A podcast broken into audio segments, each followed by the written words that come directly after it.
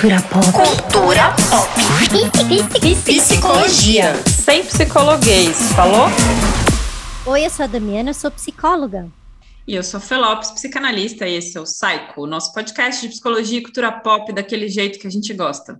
Tipo a última Olimpíada, sabe? Que fez a gente voltar a curtir torcer pelo Brasil. Bem diferente da Copa do Mundo, que tem um monte de atleta bolsominion que dá ranço de torcer. Aliás, eu queria fazer um adendo que eu curti mais a Paralimpíada do que a própria Olimpíada. Ou a Olimpíada, não sei como a gente pode nomear, porque a Paralimpíada foi assim muito emocionante. Eu saí fã de vários atletas. Aqui em casa a gente fez até bandeirinha para o Yeltsin Jacques nos 5 mil metros do, do atletismo. Bom, para falar sobre esse trabalho que é muito legal, para falar sobre esse trabalho legal demais que é trabalhar com esporte, a gente trouxe a psicóloga Marina Secchini. Márcia, apresente para a galera, por favor. Primeiro, obrigada pelo convite. Realmente, para a Olimpíada foi o máximo. Olimpíada deu quase um fôlego para a gente pensar daqui para frente o que, que é o país no esporte, competitividade e mais, o que, que é vencer sendo brasileiro. Bom, eu sou a Marina Secchini, psicologia na, quase na época da FE. É, Sim, na a Maia da PUC também. Tem um a Mar, Rê, Ju, tá? Ela faz parte dessa galera. Tem uma, uma ouvinte nossa que mandou uma mensagem esse final de semana dizendo que isso é a marca registrada do site, que chama as pessoas de má, jura. Legal! Bem louco! Empolgante! Sim, muitas jus na nossa vida. Fui fazer especialização em hospitalar, saí de, de de especialização hospitalar, fui trabalhar em hospital, fazer mestrado, depois aulas, continuei no mundo de aula, fui para um doutorado, saí um tempo do país, voltei, estou no pós-doutorado na fisiologia hoje em dia, trabalhando depois de um muito tempo com dor crônica. Hoje em dia trabalho com movimento, dores agudas e aspectos relacionados a movimento e esporte, com um referencial que não é muito comum, que é a fenomenologia. Damiana já deu match, porque não é psicanalista, Gente, não. Minhas amigas ela... não são tudo psicanalista. Que legal! Um preconceito. Oi. Deu um match agora, assim. A Marina falou, falou, falou, falou, falou. A Marina falou fenomenologia, Damiana. Oi? É, é, Mas, tipo, ó, eu acho muito gênio, né? Quem faz, tipo, ah, eu não pós-doc, eu acho muito legal. Não é, gente? É uma pessoa estudada. Tenho meus amigos, né? Mas eu tenho que te contar uma coisa já de cara, viu? É, assim, a fenomenologia, a gente está falando de um método, viu? E existe muita psicanálise nesse corpinho que habita aqui. É, com o tempo a gente conversa um pouquinho mais. Ô, Má, você já um pouco deu o caminho, mas eu, como te conheço de antes, né, dessa fase claro. do hospital, a dor, a, o próprio trabalho na clínica psicológica consultório, é, como é que foi rolando esse caminho até você chegar na psicologia e esporte, assim, e tá, e trabalhar, a gente pode falar que você é uma psicóloga do esporte?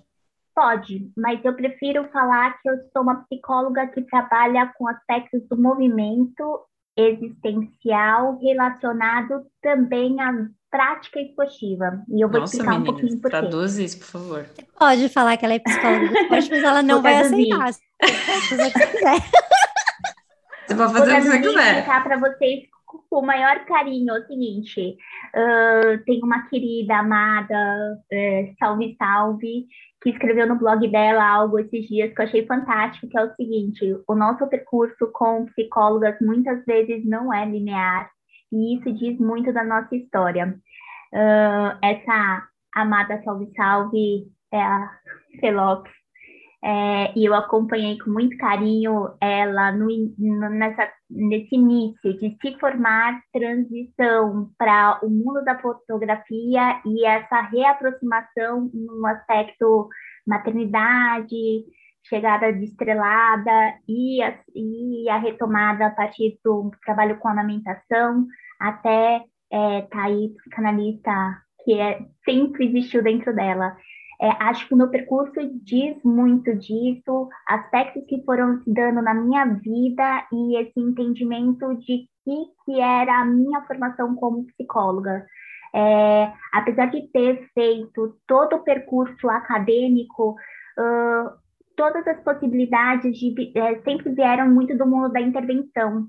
E a partir disso foi me retomando questões para onde que eu queria levar a minha formação como psicóloga, não, não só com uma escuta cuidadosa, mas principalmente para um lugar crítico, né? Assim, interventivo e entendimento do que, que eu estou fazendo lá e o que, que é essa relação de estar com outro usuário de serviço ou um paciente de um consultório particular, né? O quanto que o meu trabalho diz também de um percurso de acolhimento, desse estar junto e o que, que a gente pode fazer de diferencial na vida do outro.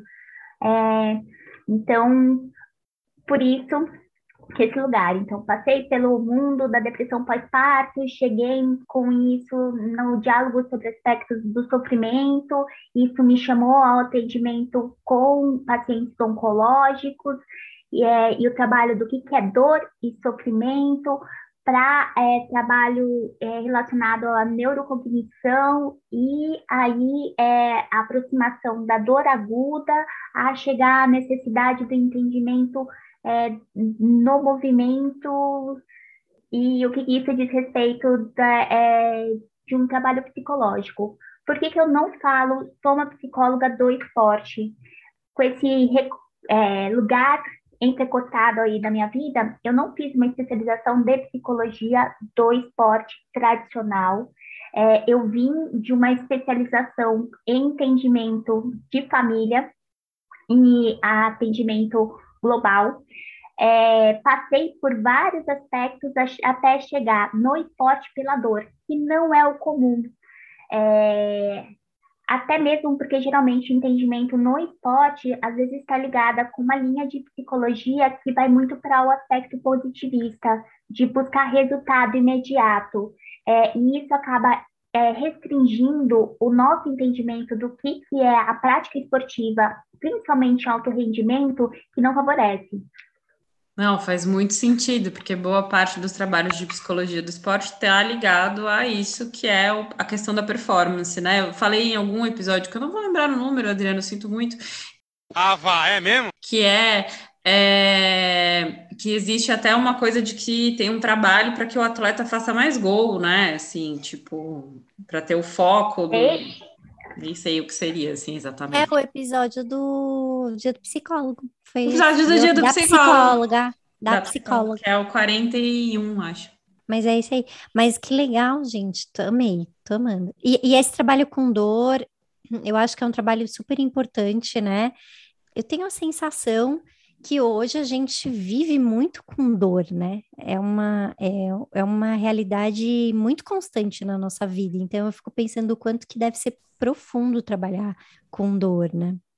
Ah, e tem um, um, um, aspecto que eu acho que é super interessante, que é o seguinte, é a dor física, esse corpo que dói, essa corporidade que não se encontra na maneira esperada, e o quanto que também ou não está da maneira é, esperada leva a gente a ter que lidar com o sofrimento.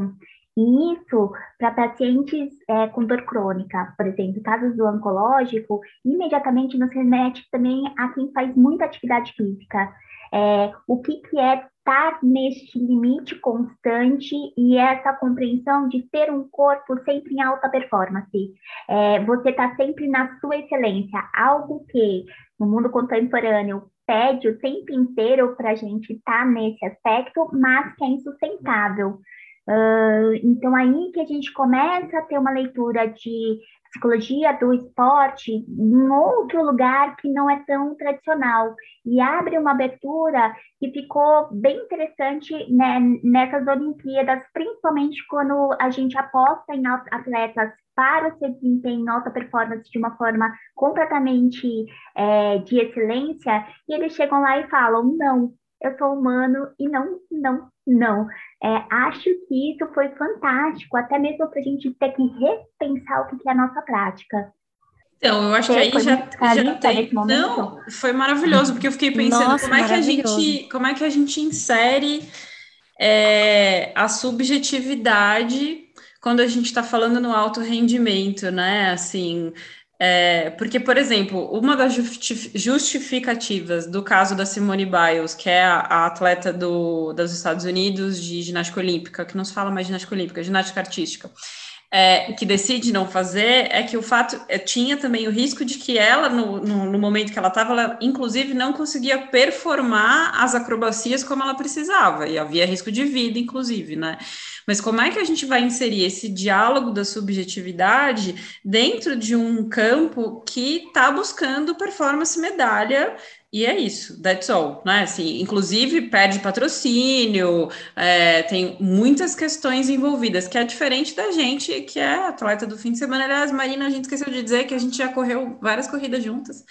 Inclusive, os primeiros 10 é quilômetros da minha vida corridas. foi Marina que me inscreveu falou para mim, vamos fazer, mas eu falei, mas eu só faço cinco. Não, a gente faz dez, eu fiz dez, aí eu nunca mais parei. Dez é uma distância bem boa.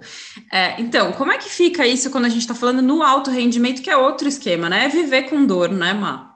Viver com dor, e aqui a gente pode entrar em vários aspectos. Um, quando o mundo voltar a girar para algum eixo, é, já vamos fazer o convite de a gente fazer a maratona do Rio de Janeiro, porque eu tô com esse projeto, e aí a gente já pode até, inclusive, fazer, tipo, Dami, um episódio pós vir, mundo Dami. rodando, maratona gente, quando vocês forem fazer maratona na Europa, em Paris, assim, eu tô lá, tô torcendo por vocês, gente, vou acompanhar vocês. A Damiana é muito fina, quando a gente vai fazer maratona em Paris, a gente tá querendo ir aqui no Rio de Janeiro. Eu tenho, eu tenho uma paciente que ela vai em todas as maratonas que tem no rica, mundo, né? né? Acho que tem um circuito rica. de maratona. Tem, essa é uma, e, chama e majors. E ela deve correr bem, porque para correr as majors você tem que ter eu tempo. Eu acho incrível, é. eu, acho, eu acho maravilhoso, eu acho muito lindo. Vou assistir vocês com todo o meu amor e, e torcida. Damiana não é, é do esporte. Ah, vai, é mesmo? Não, tô, vocês estão falando disso. Porque... Eu tô lembrando da, da minha época do balé, que era alta performance, porque era profissional, né? Que era lá no municipal e uhum. tudo, a gente ensaiava sete horas por dia, oito horas por dia, né? E, e era isso, às vezes eu saía do é, no viaduto, aqui em São Paulo tem o viaduto do chá, quem conhece ali, né? Que é o Teatro Municipal. E aí, às vezes, eu uhum. tinha que ir embora descalça, porque não dava para colocar o sapato, de tanta bolha, meu pé em carne viva, assim. E era super é, romantizado, valorizado isso. Olha o pé de bailarina e não sei o quê. E era um sofrimento gigantesco. O quanto que os esportes de alta performance trabalham muito com a dor mesmo. Eu não, eu não me lembro de não sentir dor enquanto eu fiz balé, é. assim, na minha vida a gente volta aqui para a questão da fé, né? Sobre a questão da subjetividade. É, o que, que faz você estar tá ali com o pé em carne viva e continuar na próxima semana, no próximo dia, sete horas de ensaio, de treinos, de, é, de, de você ter um sentido. Aquilo faz sentido. Quando você fica na dor pela dor, perde alguma coisa de referencial e essa perda de sentido imediatamente é, leva por que, que eu tô aqui? O que, que é estar tá sete horas nisso? Por que, que meu pé tá dessa maneira? É, e aí, imediatamente, a gente tem os cortes. É, a gente pensar nos atletas de alto rendimento e esse lugar da perda de sentido, é, imediatamente nos traz um referencial que eu acho interessantíssimo pensar é o quanto que o mundo pandêmico deixou todo mundo sem os seus referenciais é imediatamente isso o, o, o, a gente acaba fazendo demais, estando em tela demais, trabalhando demais, não tendo horário para pacientes demais, pegando coisas demais, e no final das contas, o que, que isso nos diz respeito? É, é, para mim, o reflexo principal, mais do que o overscanning, o que, que foi é, apresentado ali, diz do, do, do que, que imediatamente é. A gente cada vez mais está na fazerção e pouco no sentido do que se dá. É fantástico quando a gente pede, é, é, percebe atletas de alto rendimento ou pessoas que pedem para parar. Assim, olha, isso já não me faz mais sentido, independente de ter patrocínio, independente de ter uma vida longa. Daniel Dias, né? Você viu? Instagram. Você viu Daniel Dias, o atleta da natação da Paralimpíada, anunciou a aposentadoria e falando tanto de que é isso, Tipo, cheguei aqui, eu, se a gente for pensar, o Bolt também, né? Mas. O Bolt. Mas você sabe, quando eu penso nisso, e aí pensando nessa história do alto rendimento, tanto o Bolt quanto o Daniel são caras que, além de serem atletas de alto rendimento, são caras que performaram muito, muito bem. Ganharam medalha. O Bolt segue imbatível. Ninguém faz o tempo do cara nos 100 metros. Ninguém fez, pelo menos. Na hora que esses caras anunciam a retirada, tipo, meu, deu para mim, vou fazer outra coisa. Tem também uma coisa que é, eu conquistei várias paradas. Eu fico pensando nos atletas do alto rendimento que não conquistaram essas coisas, que não ganharam as medalhas, ou que foram para a Olimpíada, mas não, não conseguiram nenhuma medalha, ou que ganharam, sei lá, uma vez um bronze, sei lá quanto tempo. Não estou dizendo que bronze seja pouca coisa, longe de mim. É, uhum. Mas a diferença que é para o cara que de fato vai lá, performa, quebra tudo, tipo esses caras, ou a. Ai, gente, eu esqueci o nome dela agora, meu Deus, a tenista maravilhosa. Que viagem é essa, velho? Que tem a irmã Vênus, Serena Williams, isso. Tipo, Serena Williams, essa uhum. galera que, tipo, é incrível, que ganhou muita coisa, que foi, tipo, destaque na mídia, que e para o cara que foi lá, fez uma Olimpíada, não rolou. Tem uma um... diferença então, mas, entre, mas, tipo, ó, essas pessoas que... que são Beyoncé e pessoas que são atletas? Porque, tipo, eu acho que tem uma coisa que tem pessoas que o, o, Bolt, por, Bolt, o como é que é o nome do que nada? Phelps. Phelps também. Phelps fez uma biografia, e aí eu tava conversando há um tempo com uma, com uma amiga, e ela me contou da biografia dele, ela falou que desde pequenininho ele é treinado para isso, tipo, a comida que ele comia, o que ele lia, o que ele assistia, o tanto de tempo que ele treinava, tipo, é, é, eu acho que é diferente, não, não, não sei se Meu... existe essa diferença meu antigo treinador, que é o Ademir Paulino, ele falava que ele chegou na natação, ele chegou na corrida bem cedo, não sei o que, que seria cedo, mas que ele chegou na natação com 11 anos. Para ser atleta de alto rendimento, 11 anos já era tarde. É velho. Uhum. Aí você fica, meu Deus, mas com seis anos eu já vou saber qual é o esporte? Eu estou experimentando os negócios aqui. Agora que eu descobri que correr é legal, eu não sabia quando eu era criança. Eu não tive essa oportunidade, só tinha balé para menina.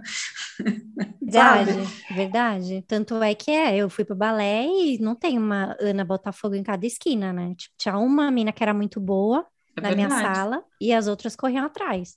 A gente começa a falar sobre a questão de especialização precoce. Né? A gente Também. vive nesse mundo de especialização precoce. Então, assim, para você ser um, um nadador é, já encontrado no seu início, a gente está falando de uma criança que com 7, 8 anos já está na água.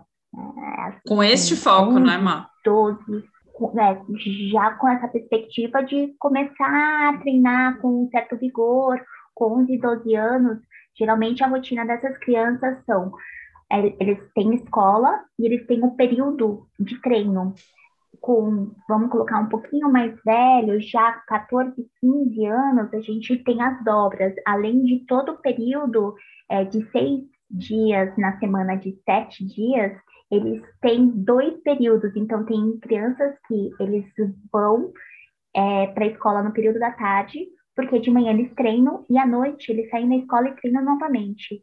É, e sábado tem treino também.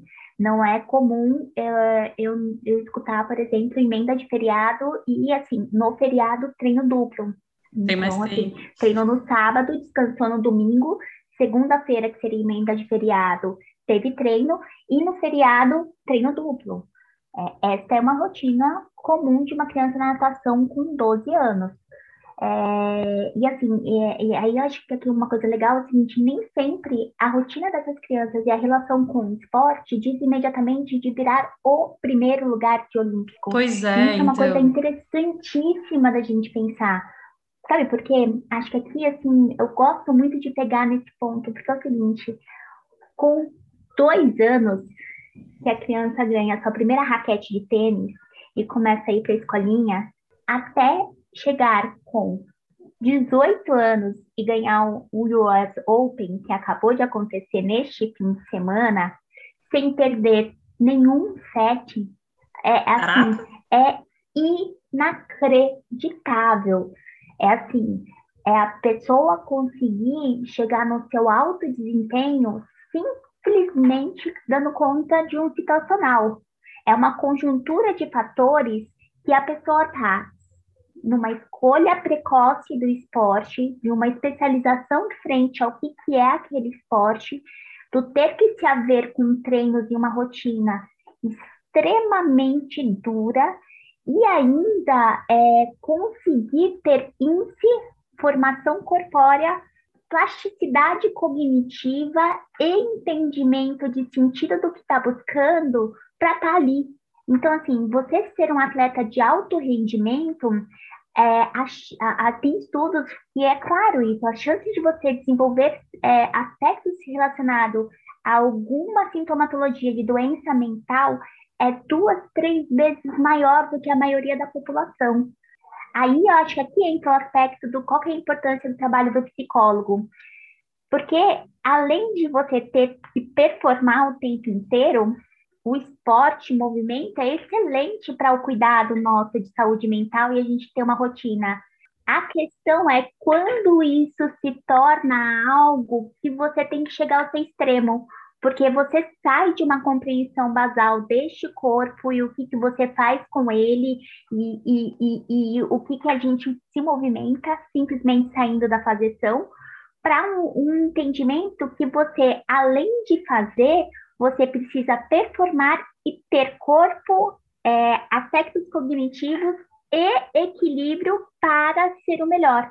Isso diz de de, um, de um, uma coisa que eu gosto de brincar muito é o seguinte: fazer esporte é lindo, ótimo e perfeito, vamos cada vez mais se movimentar de qualquer forma.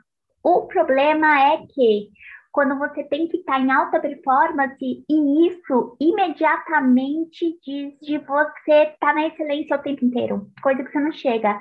Eu dei uma pausa aqui porque apareceu uma mensagem assim: Joko frustrado. Estamos aqui gravando isso no, no Eu vi também. à noite de US Open. Acabou de piscar aqui. Né? Então, é o seguinte, vamos já assim, jogo frustrado, pum, vamos tentar entender o que, que é frustrado. É, é, jogo, gente? Esse lugar do S Open. Isso. É um, é um atleta, Joko, é isso? Djokovic, tênis. Tênis não faz parte da minha realidade. Acabou de aparecer para mim também. Williams. Quem é a conjuntura de Joko? Joko é um atleta que, neste momento de pandemia, no auge, no auge, ainda com a Europa sem toda a vacinação, ele, ele promoveu um campeonato entre os amigos metade pegou Covid. Joko é um cara que babaca. É... Pode continuar, Má, tá tudo bem. Pediu desculpas, não, não, mas é um cara que tem são três grandes jogadores no momento, ele é um deles e é um cara que, assim, nestes últimos tempos, uh, tem ganhado tudo, mas com uma postura frente ao cuidado, pandemia, que é complicado. Então, assim, como que. Negacionista.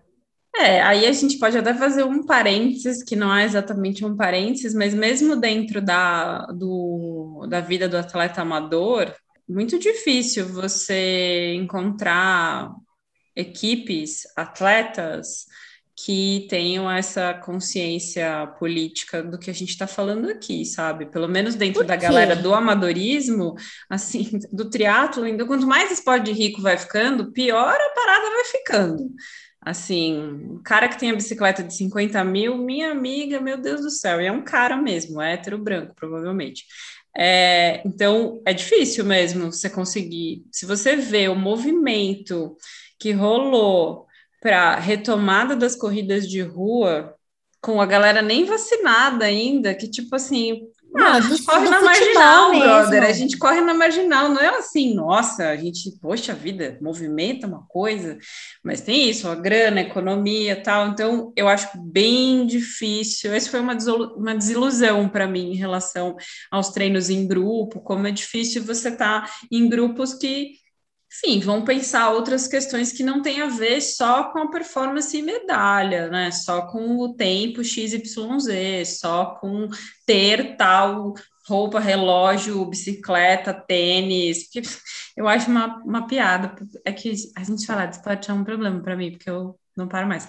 É, porque acho uma piada, atleta amador querendo comprar tênis de mil reais. Amigo, você não tem máquina para rodar o tênis de mil reais. Deixa eu te contar, a gente não faz esse tempo que o Keep faz, de fazer 42 em menos de duas horas. A gente pode correr com. Você pode correr até com patins, você não vai fazer igual o homem. Enfim, eu acho que esse é. Legal assim. Fala. Fala, Felipe. Não, eu falo, acho que esse é um BO do atleta, assim, sabe? Em qualquer modalidade. Não sei se tem alguma modalidade que seja melhor, sinceramente.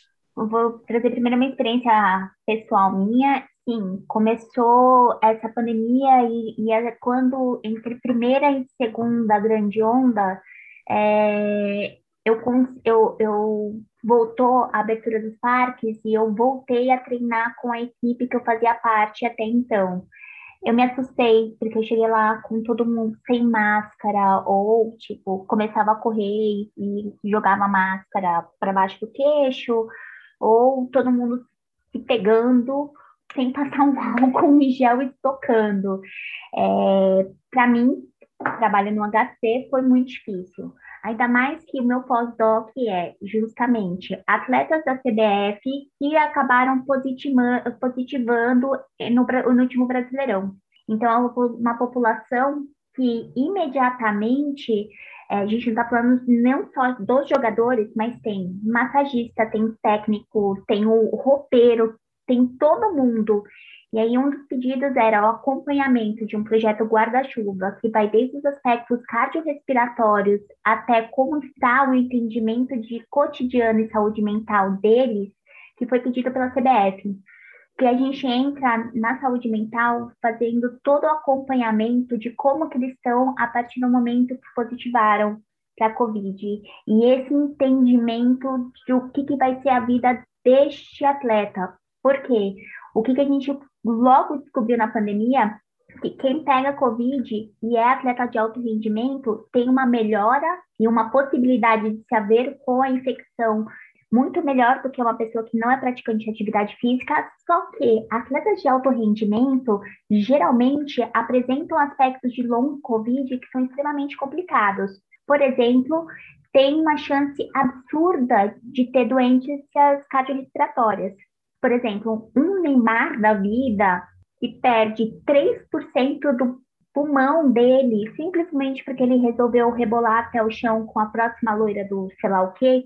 É assim, a gente se a ver com uma pessoa que não tem o cuidado frente à performance que ele exerce, nem à profissão que ele faz, e muito menos a todo mundo que patrocina ele, inclusive para ele bancar é, a próxima loira do. Na verdade, vou, vou aqui denunciar a idade do Chan, a feiticeira do momento, ou sei lá mais o que, que pode se apresentar. Então, assim, a, a que ponto chegamos? Quando a gente volta a pensar na nossa prática esportiva e, e não dá conta do coletivo, é um perigo. É, então, Total. eu fico pensando Tanto... nisso. Eles estão em esportes coletivos e principalmente, tipo, porque quando vem na minha cabeça eu só penso em jogador de futebol que eu tenho ranço deles, na grande maioria, eles eh, se acham muito é, importantes, como se eles fossem a grande estrela do negócio. É claro que tem um Cristiano Ronaldo da vida, pô, o cara é uma estrela, o Messi também, mas eu acho que o senso de coletividade se perde tantas vezes, esse povo que foi, não sei, no bingo, na festa não sei da onde, no meio da pandemia, e aí depois o time inteiro pega Covid, e aí o roupeiro pega Covid, porque assim, a gente gente está falando do time, mas a gente está falando de, de, dessas outras pessoas que estão ali também, né? Precisando trabalhar porque acharam que era importante voltar ao campeonato por conta da economia, que se pegarem Covid talvez não tenham as mesmas condições de é, se reestabelecerem do que os jogadores em si, assim, né? Eu fico pensando o quanto que é irresponsável e o quanto que é individualista é, esse esporte hoje em dia a gente tem um número mágico de quando vai ser seguro para é, é, atuar em esportes coletivos, não só em futebol. É, tem uma margem de entendimento de contaminação que torna seguro a prática esportiva. O Brasil está muito longe deste número. É um estudo do professor Bruno Guariano, e o que, que ele traz imediatamente é o seguinte: quando a gente abriu o campeonato dessa forma, a, é, é, o, o, o, índice de contaminação é muito mais do que de uma, de uma população normal. Então, assim, o quanto que isso tem esse entendimento que não é só aí as pessoas que estão dentro do campo jogando, mas também para essas famílias, para as pessoas que estão em volta e, e, a incidência desse entendimento, que é desde o atleta que talvez não se comprometa nem com a porcentagem do pulmão se ele perder e o quanto que isso deveria ser colocado como cláusula de risco daqui para frente para os patrocinadores, até o quanto que isso leva risco para os demais familiares. E aqui a gente está falando de hoje em dia um, um, um, risco respiratório, né? Porque a gente pode pensar isso em outros fatores, ainda mais nesse, entendimento de contaminação e o que, que é você estar tá em relações. Tem uma série de aspectos que é fundamental, não foi feita essa pergunta ainda, mas eu vou trazer. Olha só, aqui imediatamente a gente começa a pensar o quanto que falar de psicologia do esporte vai muito mais do que simplesmente a gente tornar a máquina humana cada vez mais performática para o entendimento de que este ser humano, para ser uma máquina, passa também pelo entendimento da narrativa. Se alguém quiser falar sobre aspectos de subjetividade, eu acho super válido.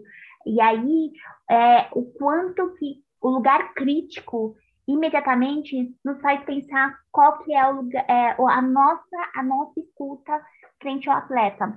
Então, mas aí que crise, né? Porque eu fico pensando como é que você cabe dentro desses trampos que estão visando a performance o rendimento e querem sim que esse atleta vá lá, faça, aconteça, porque se a gente for e muito é, além, a gente pode dizer aqui que temeridade realizar os Jogos Olímpicos nesse ano.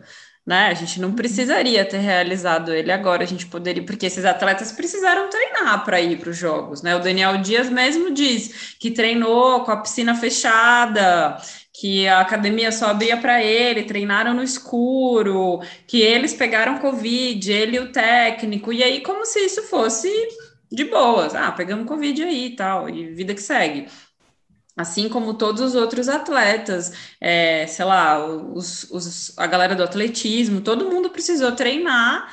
Então, eu fico pensando, quando você fala isso, como é que você consegue construir esse trabalho entre atletas, entre os, os, o, as instituições, fazer essa escuta, porque uma das perguntas até que a gente estava pensando é a serviço de quem, né, que o psicólogo tá? Ele tá a serviço do rendimento, né, tipo isso, de que o atleta faça mais gol, ou ele tá a serviço de, de, desta pessoa humana que é atleta e que tem questões e que vai falar sobre as questões, a vida, o universo, tudo mais, tipo, estou com medo, não estou com medo, é, sei lá, assim, quando eu penso nesse trabalho ligado à subjetividade, eu penso no na pessoa comum, no cara que tem sei lá quantos milhões investido nele, como faz isso?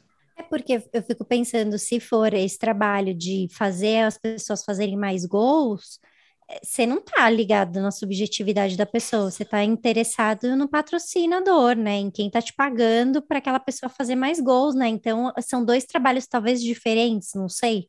Não, e a sua mente, cara, usando o Bruno, nosso amigo Bruno TCC, é, a sua mente, a sua mente te ajuda ou te atrapalha muito no esporte. Então tem várias técnicas Sim. que você usa que Sim. por vezes nublam a sua percepção de que seu corpo não está dando mais conta daquele bagulho. Sim. Né? De que, na verdade, você é... deveria dar um passinho para trás ali. Você vai aprendendo técnica para dar conta de provas assim.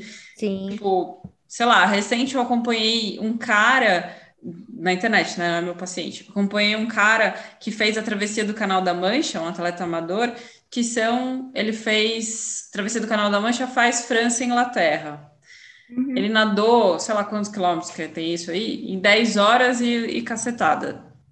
Pessoas morrem para fazer essa travessia. Morre. Pessoas vão lá, morrem. Eu fiquei pensando, meu Deus, mas por que, que você vai fazer um bagulho que você pode morrer? Que tesão Não, é esse? Tudo bem. sabe o que eu pensei? Ótimo, mas Ah, se você não morre, é, é legal, né? Você nadou, atravessou o negócio, 10 horas, pô, né? Agora, sabe o que eu fico pensando? No, na pessoa que tá lá, do profissional psicóloga, a profissional psicóloga, onde fica o limite da ética, né? Porque você atende quem nesse, nesse caso, né?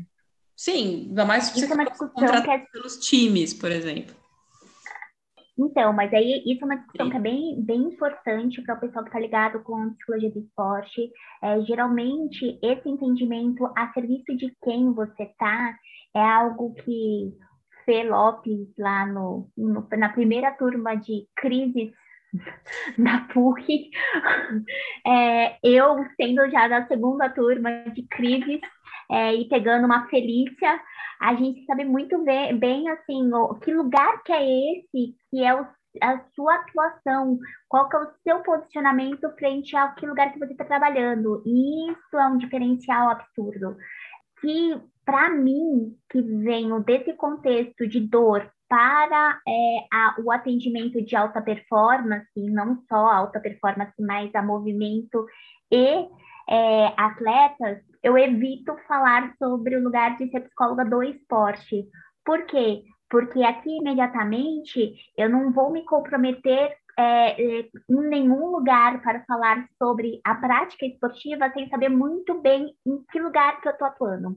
Se é imediatamente com o, o atleta, se eu estou a serviço de uma federação, se eu estou aqui dentro de, uma, de um entendimento de uma equipe, é, de um corpo de uma equipe, a- é, ou eu venho para dar, fazer um trabalho institucional para aquela equipe. Então, assim, a serviço de quem é este trabalho, é o mote que muitas vezes os psicólogos precisam ter independente se a gente está falando de atletas em alta performance. Eu costumo sempre brincar falando o seguinte, nas supervisões, assim, tá, tira que é um atleta, tirou que é um atleta, coloca que é um empresário, coloca que é uma mãe, coloca que é uma pessoa que está em uma condição de dirigir uma escola. Tira esse entendimento que é o técnico. Ele está dirigindo pessoas. Tira que é uma pessoa que precisa lidar com milhões. Ele é um empresário. Quando a gente tira esse aspecto, às vezes fica mais, fica mais fácil. Por exemplo, é uma cara, muitas vezes para psicólogo de esporte, ah, eu sou olímpico, eu sou um psicólogo medalhista, né? Porque eu atendi fulaninho, fulaninho, beltraninho. Assim, eu sempre brinco Menina, assim, tô passada. algum Ai, gente, não pode falar quem atende, gente. Pode? Então, né? mas se a pessoa falou, se mandou beijinho, se colocou na rede social, se não sei o Sim, sempre- a, a, a menina lá, a Ah, Rebeca, colocou o rola. nome da psicóloga dela. Do esporte, é, da psicóloga do esporte. Isso, e é, e, é, e é muito comum, assim, a gente sabe, ah, fulaninho atende, não sei o quê, que é legal, isso é uma visibilidade absurda para a psicologia, é, é importante, começa a trazer... Super, é, super importante. Mas, mas, assim, mas imediatamente também entender quem é essa pessoa e o que está por trás, o, o que, que trazer acaba sendo um diferencial. Por exemplo, na clínica que eu trabalho, eu pego uma população de é, pessoas da natação muito grande. E assim, calhou de eu pegar uma leva de gente da natação com a mesma prova, competindo para o mesmo, e todos assim, assim, foi engraçado que na final tava assim, um do lado do outro, na raia, assim, pá, pá, pá.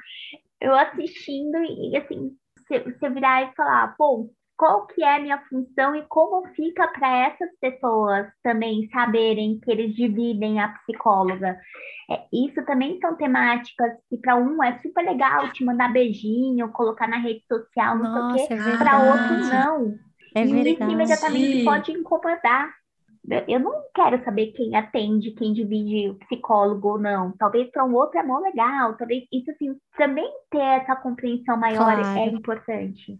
Claro que quando a gente está falando em Olímpicos, aquela pessoa do Brasil provavelmente vai estar com a representati- representatividade de um brasileiro. E aí é, olha, sou psicóloga do esporte do brasileiro naquela prova Mas, assim, a gente não atende só pessoas que estão na Olimpíada. Vamos lembrar? Começa dos dois anos até ser um olímpico.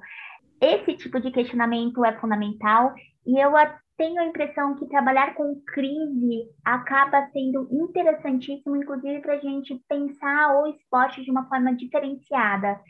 Por quê? Que eu costumo muito dizer é o seguinte: quando a gente fala de esporte por excelência e ser um atleta de alto rendimento, você não pode se haver com mediano. Você nunca vai ter que se haver com mediano. E se a gente fica fazendo testagem ou usando fórmulas, isso nos traz para um entendimento de chegar até aqui, o que, que já foi dado né? É, e aí a preocupação do tempo inteiro da gente sair, o, o ser fantástico, que eu gosto dessa, muito dessa palavra, sair do, do estabelecido para você ser o diferenciado.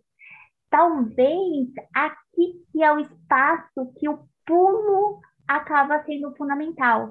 É claro que todas as técnicas consagradas é importante, mas isso a gente chega no, no estabelecido, o diferencial para você ser medalhista é justamente o você sair daquilo que está estabelecido. E aí é o seguinte, ficar na técnica pela técnica é muito pouco. Voltando para a questão do tênis, o tênis, legal, fundamental, pode ser, sim, mas assim, não é o tênis, é o que você faz com ele. Já dizia o lance da varinha, né? Não importa o tamanho da varinha, dizem, não sei. Ah, vai, é mesmo? Damiana ficou com vergonha. Gente, a pessoa. A, a, a Marina falando um negócio seríssimo aqui. Mas agora você ficou com vergonha. Como boa lacriana, como boa lacriana, ela deu o corte. Peguei o corte. Mas sabe o que eu achei legal? Eu, eu tenho a sensação que essa foi a primeira. Não sei se eu perdi isso em outras, mas essa foi a primeira Olimpíada que as pessoas referenciaram os psicólogos do esporte, que eu achei muito legal. Antes não parecia isso. Ah, obrigada, meu técnico, obrigada às pessoas que. massagista, roupeiro, preparador técnico, blá, blá, blá. E, e, essa eu vi várias. Foi muito, foi muito legal, achei muito interessante isso. E, e eu fico pensando nesse pulo que você falou, Ma, que ele nesse pulo tem algumas coisas que eu penso que cabem, né? Porque de fato a máquina, o corpo, todos, todos os nadadores treinaram igual, provavelmente, né? Assim, pensando que tem a mesma condição financeira, né? Porque eu lembro um cara da, da Olimpíada que falou: não desista do seu sonho, todos nós podemos sonhar, porque no Brasil, né? O cara morava nos Estados Unidos. Eu pensei, bom, nadar nos Estados Unidos, amigo, tá suave, né? Vem nadar aqui. É, é, então, pensando na galera que tem a mesma condição, então, tipo assim, recebeu o mesmo treinamento, tarará, você de fato vai chegar num, num limite do corpo. Que aí eu fico pensando que tem, para este pulo acontecer, tem entre várias coisas, duas que eu fico imaginando que são fundamentais, que é, primeiro tem um lance que é do imponderável. Eu não sei quem é o outro que eu, quem eu vou competir. Não sei se eu vou ter, se eu vou estar bem nesse dia, se vai estar calor, se vai chover, se, né, do empoderável, que é isso, a variância, como diz um paciente meu. E tem o lance de, das, de fato aí das questões psicológicas envolvidas, né? Porque aí a gente podia voltar lá no episódio sobre provas, que não deixa de ser uma prova, uma prova olímpica, que é eu estar tá super estudada, preparada, tarará, tarará, e na hora H que eu vou fazer, eu travo acontece alguma coisa, eu fico tão tensa que o outro pode ser melhor do que eu, ou tão tensa de que eu tenho que performar do jeito X, é, que eu não consigo estar tá ali, né? Eu ouvi de novo a tal live do Daniel Dias que ele falava. A, a preparação acabou, tá? você chegou, já foi. A, aí agora é aqui. Aqui é a festa, é ir lá nadar, porque tudo que você tinha que ter feito de preparação você já fez. Agora você não vai ganhar aqui nestes dias, né? E sei lá, acho que esse pulo talvez tenha muito a ver com essa questão da psicologia mesmo, né? Não vai ganhar, mas tem uma coisa assim, vamos pensar, a gente tá. Foi uma Olimpíada de um ciclo de cinco anos. Sim. Uma Olimpíada que a gente imediatamente nem sabia se ia ter ou não. Sim. Geralmente as, as preparações, apesar, apesar do entendimento de Olimpíadas é juntar os povos frente a um objetivo comum, é, esse treinamento, é, até mesmo para para a condição que a gente teve sanitária frente à vacina, foi um diferencial absurdo. Total. Então, assim, teve países que já poderiam ter abertura para treinamento muito antes do que outros. E assim, ah, mas essa condição não é dada simplesmente para a questão sanitária, mas também pela questão de quem tem suporte técnico, econômico e, e, e até mesmo de, de, biomecânica e investimento em tudo isso para deixar o atleta no ponto de bala. É, assim, coisas que foram sendo é, suscitadas imediatamente, justamente pelo momento que a gente vive. Esse é um primeiro ponto. Segundo, a gente teve uma série de atletas que, lidando com não ter um ciclo estabelecido, o que, que é esse tempo de se haver com algo? Né? A gente sabe muito bem o tempo de se haver com algo é fantástico. Vou até trazer um paralelo aqui, é o seguinte, poxa, o período gestacional também diz de um tempo de se haver algo. O Sim. ter que se haver com aquilo é fundamental. E, e por exemplo, o, o gestar para estar numa Olimpíada não foi do que era estabelecido até então. E a gente está falando de pessoas que lá, com dois anos, estão recebendo a sua primeira raquete. Assim, o se haver com isso. Teve histórias, inclusive, que são fantásticas, assim, ah, a pessoa não tinha nem índice olímpico ano passado e esse ano, pum, explodiu e, assim, chegou em terceiro. Sim. É, tinha gente que comprou ingresso para estar tá na arquibancada e de repente estava ali competindo.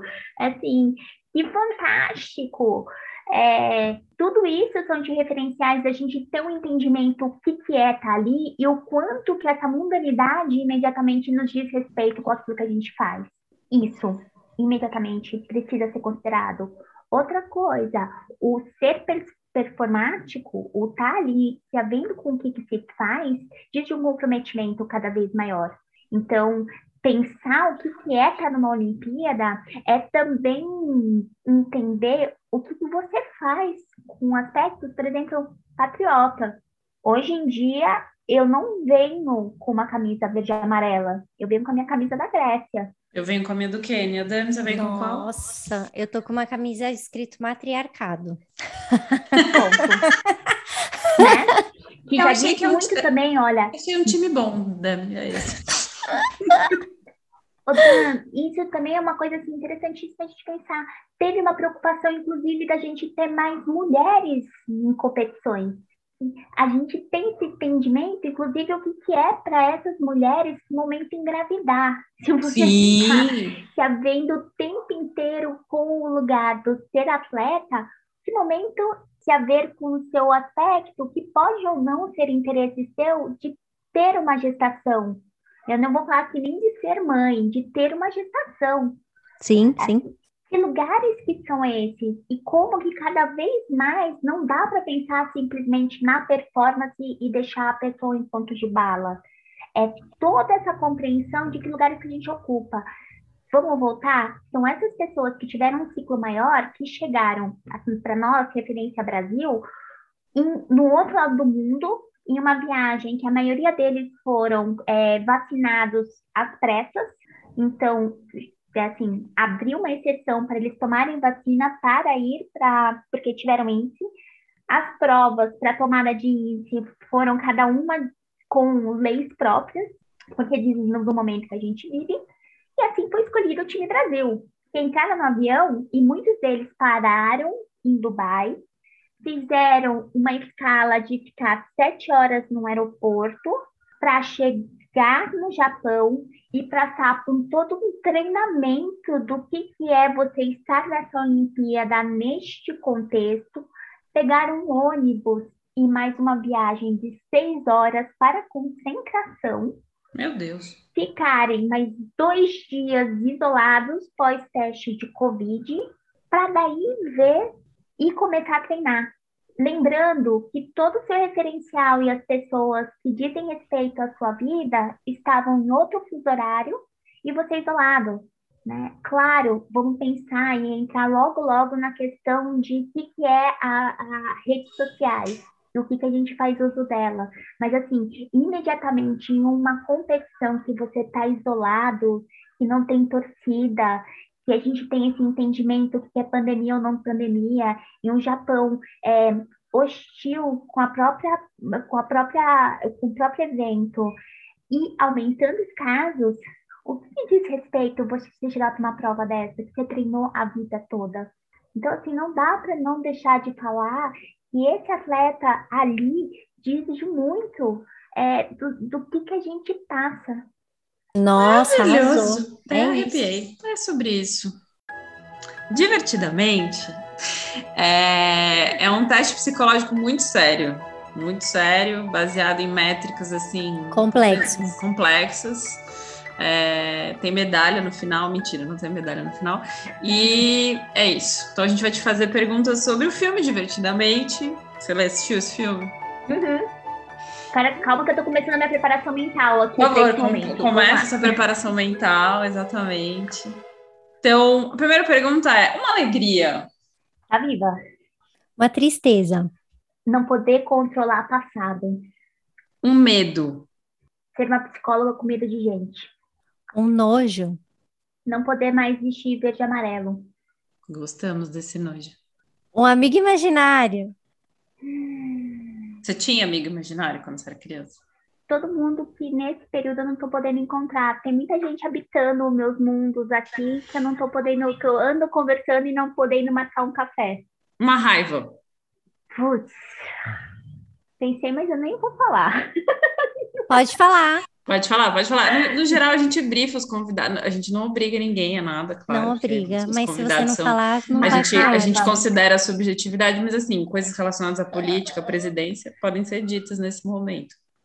Uma raiva é, desde a despresidência que a gente vive até hum, relação que não respeita aspectos relacionado a mulheres de poder dizer, olhar para sua cara, falar algo e não ser aquilo. É, essa é a maior raiva que existe. Um, uma memória base, a sua memória mais antiga que você tem em lembrança. Bolsa da Hello Kitty, roupinha de marinheiro, andando de tchutquinha no Vale Verde. Nossa, que bonitinho! Que rufem os tambores, porque está entrando no ar o quadro Dicas e cartas dos ouvintes. Cara, movimento é tudo. Conseguir levantar na cama e ainda acreditar que a gente pode ser algo é, e ter sentido diz também de ser olímpico e ter que se haver com ciclos da vida também diz de você ser um atleta é, conseguir se haver com regras do jogo e contextos de viver em coletivo é ainda necessário. E que pena que a gente não pode pedir VAR quando a gente vota, porque ia ser interessante. Tem algum, sei lá, Insta, podcast, livro, filme que você acha que seria interessante para quem é psico e se interessa por esporte, ou para quem só se interessa por esporte, sei lá? Tem, olha, tem uma associação que abre a PESP, inclusive eu faço parte, que uma grande amiga, Tabata Teles, é a presidente nesse momento, e vale muito a pena acompanhar. Vai ter congresso no começo de novembro, que eu posso passar as datas para vocês. Uh, tem uma série de livros sobre é, intitulados Psicologia do Esporte, que são interessantíssimos. Tem uma super colega de trabalho, que é a, a que fala bastante sobre isso. Tem um curso dela que é bem legal um, para pegar esse lugar de trabalhar com métricas. Eu, particularmente, aí, é, eu gosto muito do trabalho desenvolvido, desenvolvido pelo pessoal da Clínica Move, onde eu trabalho tem, para quem quer saber as interrelações entre aspectos da fisiologia e esporte, tem o pessoal é, Esporte é uma Droga, que é um, podcast que é muito legal, uh, bem, bem para esse lugar do entendimento do que, que são as práticas É, tem Elas no Esporte também. Tá ótimo, porque sou eu que faço as dicas, socorro, eu vou ter que anotar tudo isso, tá excelente. Marina, Não, muito obrigada. Eu, eu, se você quiser, eu te passo. Tem uma série de filmes, favor, uma acredito, sequência quero, de filmes na, na Netflix também, que eu acho que, que agora saiu sobre esporte. Inclusive, Fê, para você que ficou bem tomada com Paralímpicos, putz, eu escrevi um texto no, no, meu, no meu Instagram sobre, eu acabei esquecendo aqui o nome, mas é o seguinte, o lema da Paralimpíada é Movimentando Sempre, e o nome do filme é algo ne- nesse sentido, que conta, é um documentário que conta basicamente como que o, é, a, a, a, a preparação de uma série de atletas, inclusive um brasileiro, para estar numa, Olimpí- numa Paralimpíada. É bem legal e esse Quero ver entendimento assim, qual que é o cotidiano de uma pessoa que imediatamente não se diz o aspecto esperado, como que ela leva a vida dela, inclusive para estar numa alta performance.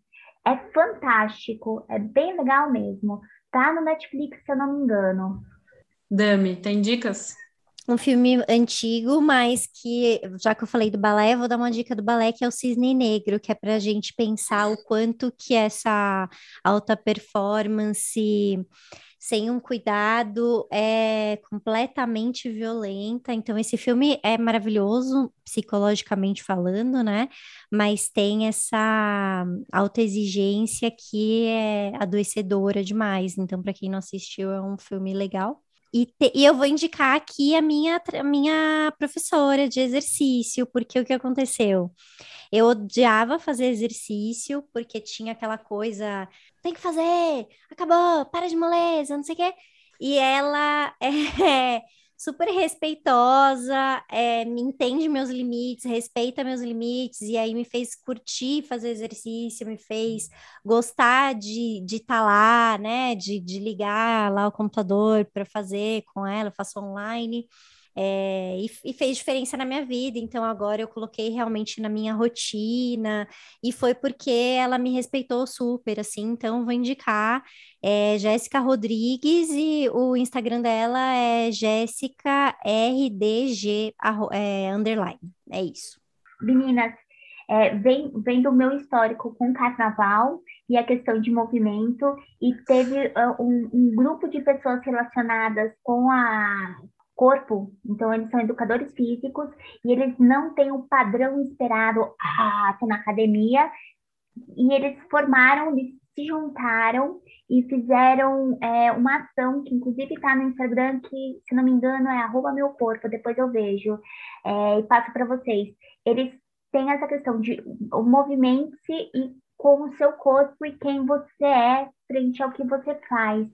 É bem legal. Isso, é. Elas, eles estão com um entendimento de, de cada vez mais angariar, assim, é, é, é isso, é, é praticar atividade, não estar, é não ter que ter um corpo para fazer a atividade. É bem legal. Que já é um entendimento sobre performance, né? Quando a gente pensa que você tem que ter o corpo X para poder estar lá. Eu acho que, é bom, a primeira dica é esta, para você, mulher, principalmente, mulher, especial, mulher. Vai fazer uma atividade física porque você gosta, não porque você quer emagrecer. Que puta, puta pato gordo, papo gordofóbico. Acha alguma coisa que te dá prazer, assim, de verdade. A minha relação com o esporte mudou absolutamente nos últimos nove anos, acho, que é o tempo que a Estela tá nascida, mais ou menos. É, muito nessa chave de entender que não é para punir o meu corpo, mas sim para celebrar as coisas que ele é capaz. Então, cada vez que eu completo uma prova maior ou mais difícil e tal, para mim, o que me dá tesão é, é celebrar as coisas que meu corpo é capaz de fazer, aonde ele me leva. No formato que ele tem, na, no, no pace que ele tem, no- enfim, com os limites e com as possibilidades que ele tem. E aí, o que eu tenho de dica é o seguinte: são, primeiro eu pensei em dois filmes, é, no Raça, que conta a história do Je- Jesse Owens, que é um corredor americano, que faz uma prova olímpica na época da, do nazismo, é bem interessante. Tem todo um debate sobre as pessoas negras terem uma performance diferente na corrida, que é um debate que é muito atravessado pela questão do racismo, porque nadar é caro para burro, não é à toa que a gente não vê nadadores pretos, você só vê gente correndo preto. Raça é um filme que eu acho incrível. A 100 metros, que é um cara que sofre um um AVC, acho, não me lembro exatamente, faz um triatlon, é lindo de morrer esse filme. Isso não é spoiler, porque está escrito na, na, no negócio do filme lá. E acho que é isso, assim, poder, a gente poder ter uma relação com o esporte, né? Que a gente acaba tendo, como a gente ficou, o esporte ficou muito atravessado por algo do consumo, por algo do capitalismo, por essa coisa da performance do corpo e tal, e a gente acaba esquecendo a função que ele tem de manutenção da vida, assim, né? Que é nesse momento que a gente está de pandemia, quantidade que a gente vê crescente do uso dos fármacos, remédios, é, e do quanto que a gente não vê o incentivo à prática esportiva como algo que também pode auxiliar nas dificuldades de saúde mental, como ansiedade, por exemplo, como depressão, como mil coisas, né? Como que é uma tecnologia simples, entre muitas aspas, acessível entre aspas também, porque não é acessível para todo mundo, mas que é dentro da, dessas das teorias da psicologia, da galera que trabalha com intelecto, blá, blá, blá, a gente parece que tem uma cisão, né? A cabeça e o corpo eles não conversam, eles não fazem parte do mesmo lugar. O inconsciente ele habita um bagulho etéreo, assim, ele não está dentro de um corpo, né? Então, por que, que eu vou cuidar desse corpo? Só vou cuidar do corpo quando ele adoece que é uma pena. Então é isso, a minha dica: façam esporte, sigam aí, tem várias coisas legais de esporte na internet.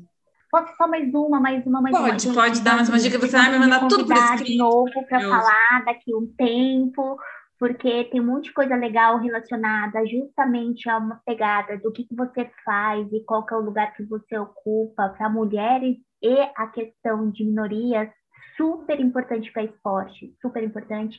Só para deixar um gostinho aí para um próximo convite, porque eu amei, muito obrigada tem um, um, um projeto que começou com uma nadadora que é, é britânica sobre por que, que pessoas pretas não ocupam, é, não sabem nem nadar e não ocupam esporte na natação. Assim, desde a compreensão que esse corpo é mais pesado até a entendimento que o tipo de fibra corpórea, fisiológica, não é adequada para esse esporte e sim para a corrida. Deus chegando na, na desconstrução de todo esse espaço até para quem é essa pessoa. Tem também coisas interessantes aí para chegar na questão do balé, de você não ter, até pouco tempo atrás, sapatilhas da cor esperada. Não tinha. E aí, todo o trabalho de você, a, partir desses lugares de crise, de você não ser aceito, de você não fazer parte, de você imediatamente não estar tá ali é, como esperado, é, você enfrentar essa dificuldade e se haver com aquilo que você está fazendo. Né? Isso, para o entendimento do universo da mulher e a aproximação do estar em uma atividade física é fantástico, né? Isso não quer dizer nada de você ter que performar em mais um lugar da sua vida, ter que ser boa mãe, boa mulher, boa trabalhadora, mas simplesmente você estar ali, né? Tendo que saber com você a partir do que você quer fazer e enfrentando lugares de crise. Minha compreensão e meu entendimento de esporte vai muito para esses lugares. E isso acaba fazendo um diferencial absurdo para a saúde mental, é, principalmente se a gente voltar para o universo das mulheres e o quanto a gente ainda é reprimida. E não poder falar. Por mais que a gente ache que a gente tem a voz esse, essa compreensão do estar ali muitas vezes é um incômodo. Quando a gente se vê com a questão do estar sabendo com o nosso corpo, imediatamente nos dá mais potência, inclusive para a gente se colocar de um outro lugar. Maravilhoso, é isso. Muito obrigada, Muito galera. Obrigada, amei.